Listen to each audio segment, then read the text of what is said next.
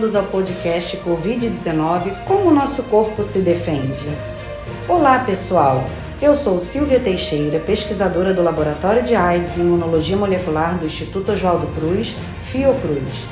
Hoje nós vamos conversar um pouco sobre como o nosso corpo se defende diante da infecção pelo SARS-CoV-2. E, para isso, contaremos com duas profissionais do Instituto Oswaldo Cruz que estão trabalhando desde o início da pandemia nesse tema.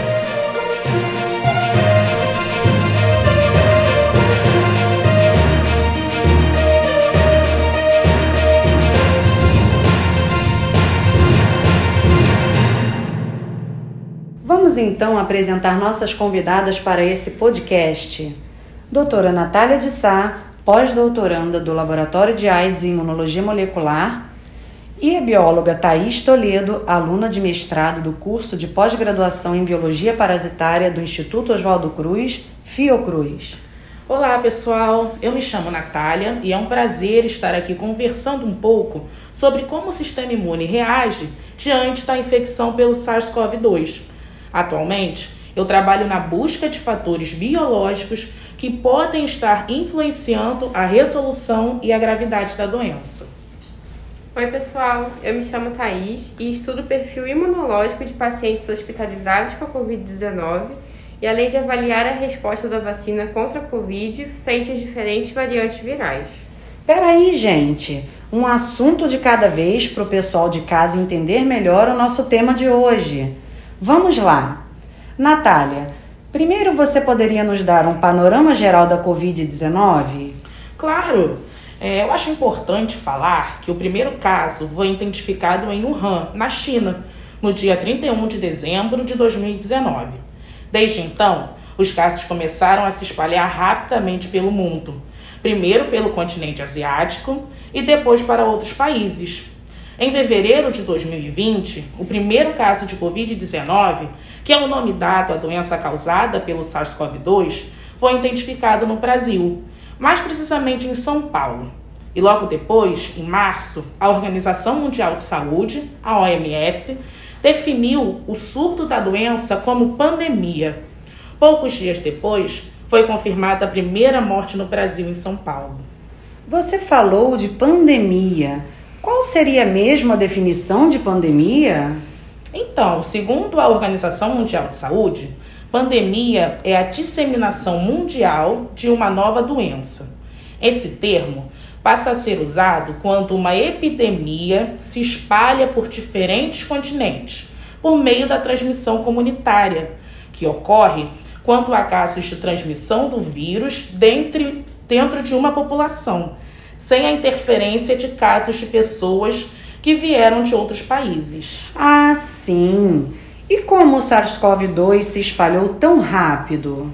Bem, um dos fatores que pode explicar a rápida dispersão do vírus é a sua velocidade de transmissão. O SARS-CoV-2 é transmitido principalmente por meio de gotículas geradas quando uma pessoa infectada tosse, espirra ou fala. Essas cutículas são muito pesadas para permanecerem no ar e são rapidamente depositadas em pisos ou superfícies. Assim, uma pessoa pode ser infectada ao inalar o vírus se estiver próximo de alguém infectado, ou ao tocar uma superfície contaminada e, em seguida, passar as mãos nos olhos, no nariz ou na boca. Nossa! Por isso que os números da doença são tão elevados, não é? Isso mesmo. Atualmente já foram registrados mais de 208 milhões de casos e mais de 4 milhões de óbitos em todo o mundo. No Brasil, são mais de 20 milhões de casos e mais de 569 mil óbitos, infelizmente. O Brasil é o país do mundo com o terceiro maior número de casos e o segundo em número de óbitos. Bem, depois desse panorama geral, nós podemos entrar no tema específico do nosso podcast, que é como o nosso corpo se defende frente à infecção pelo SARS-CoV-2. Então, para começar, vocês podem nos resumir o que seria o sistema imune? Claro, vamos lá. O sistema imune ou sistema imunológico é um conjunto de órgãos, tecidos e células do nosso corpo que são responsáveis pelo combate a microorganismos invasores, tentando impedir, assim, o desenvolvimento de doenças. Em termos gerais, o sistema imune é responsável pela defesa e manutenção do equilíbrio do corpo. E esse equilíbrio é chamado de homeostase. Entendi. Na infecção pelo SARS-CoV-2, todas essas células atuam juntas para impedir a infecção? Isso mesmo. Quando nossas células de defesa entram em contato com algum microorganismo ou, ou agente causador de doença, começam a trabalhar para tentar eliminar esse agente. Esse trabalho pode ser realizado através da liberação de substâncias que participam do processo de inflamação, da produção de anticorpos e outros processos. Se as nossas células trabalham da forma que você falou, Natália, por que as pessoas se infectam e desenvolvem a doença?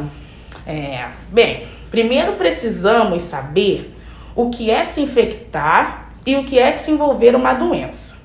Primeiro, infecção é a penetração, desenvolvimento ou multiplicação do vírus no organismo humano ou em outro animal.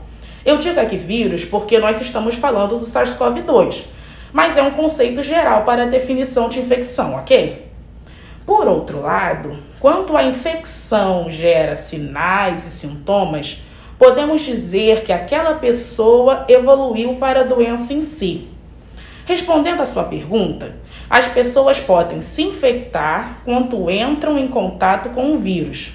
Quando o vírus encontra células suscetíveis, ou seja, que apresentam receptores específicos para a interação com o vírus, e células permissivas, ou seja, que apresentam fatores celulares que permitem a replicação eficiente do vírus.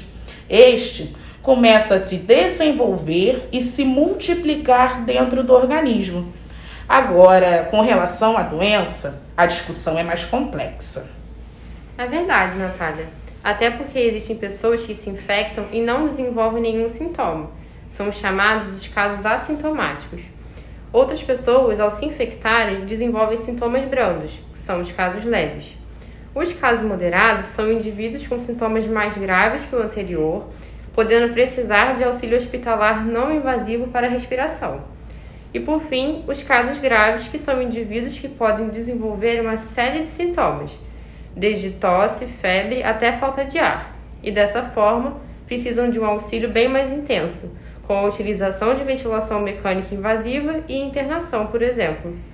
E o sistema imune está envolvido nesses diferentes perfis? Nós acreditamos que sim. Apesar da Covid-19 ser bem recente, já existem alguns trabalhos que mostram que componentes do sistema imunológico podem estar atuando para uma maior proteção, o que explicaria os casos leves, ou numa maior suscetibilidade ou gravidade à doença, em casos severos. Um exemplo da influência de fatores imunes no desfecho da doença é o artigo já publicado do Dr. Dario Zamboni, em 2020. Os pesquisadores desse trabalho mostraram que componentes formados por proteínas que ficam dentro das nossas células e relacionados aos processos inflamatórios podem ser sinais que apontam para um quadro mais grave da doença. Não podemos esquecer que a quantidade de vírus circulantes no organismo da pessoa infectada também é um fator muito importante no desenvolvimento da doença.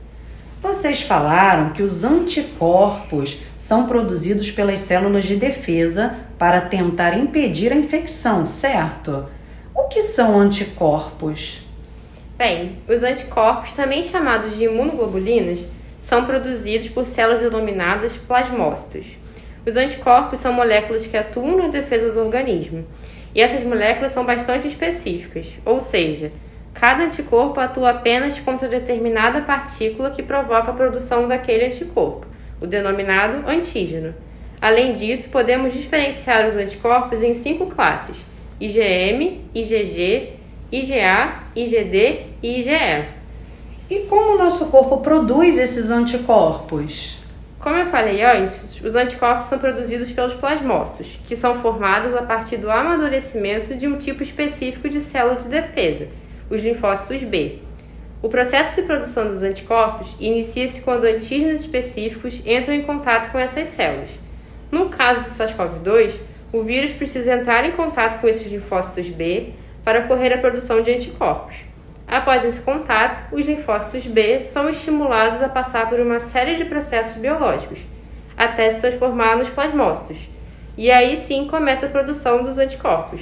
Nossa, muito interessante o processo de produção dos anticorpos. E em relação às classes, o que nós precisamos saber?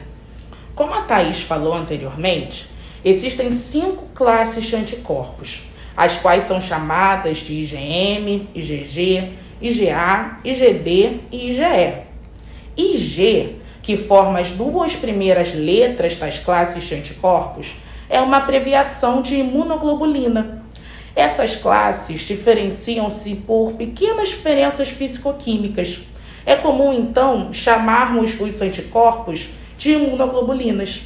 Na infecção pelo SARS-CoV-2, duas destas imunoglobulinas são as mais comentadas, IgM e IgG. Esses anticorpos são produzidos com o objetivo de eliminar o vírus. Como são importantes para avaliar a resposta imunológica do organismo à infecção, as dosagens de IgG e IgM podem ajudar no diagnóstico. Assim, de acordo com o teste que o médico indica, é possível saber se essas imunoglobulinas estão ou não presentes circulantes no sangue e, desta maneira, saber se a pessoa está infectada ou se já teve contato com o vírus.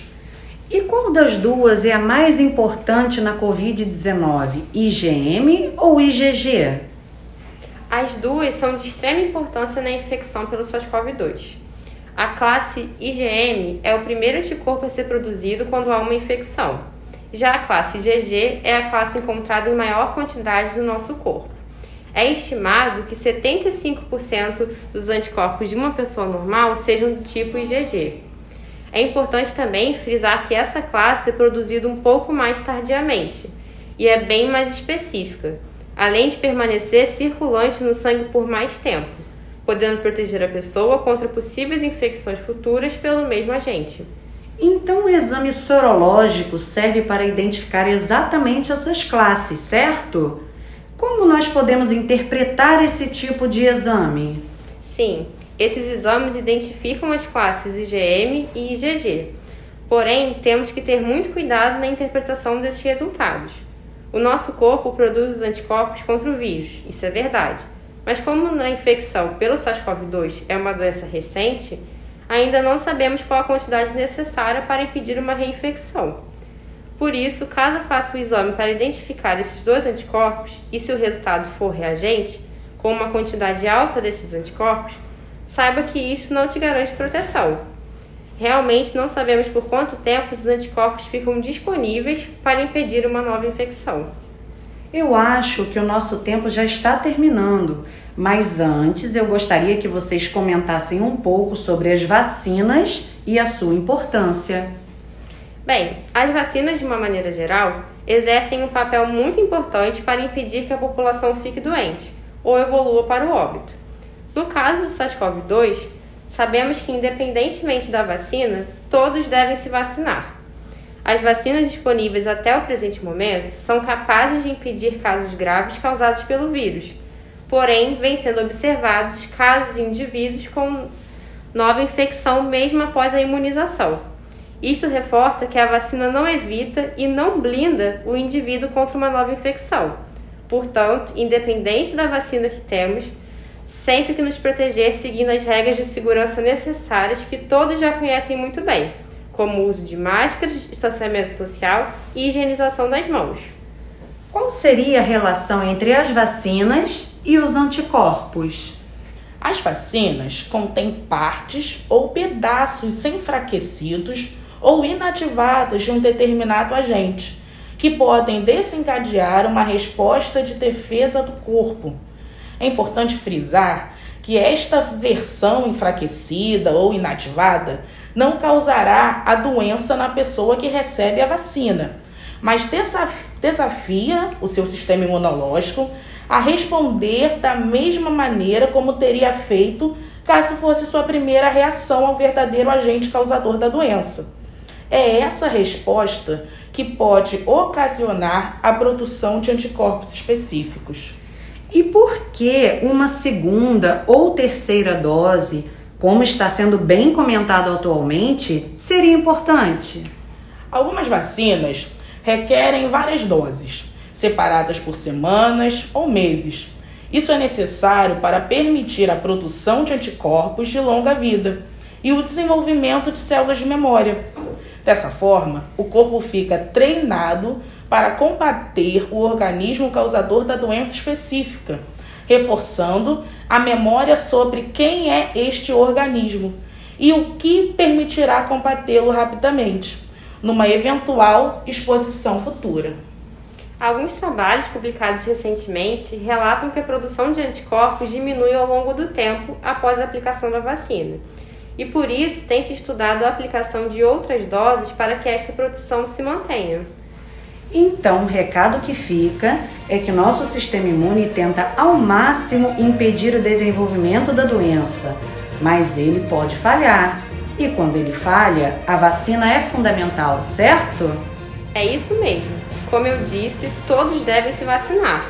Isso protege não só você, mas todos à sua volta. E como pesquisadoras, estudantes da área e da Fiocruz, não podemos deixar de falar.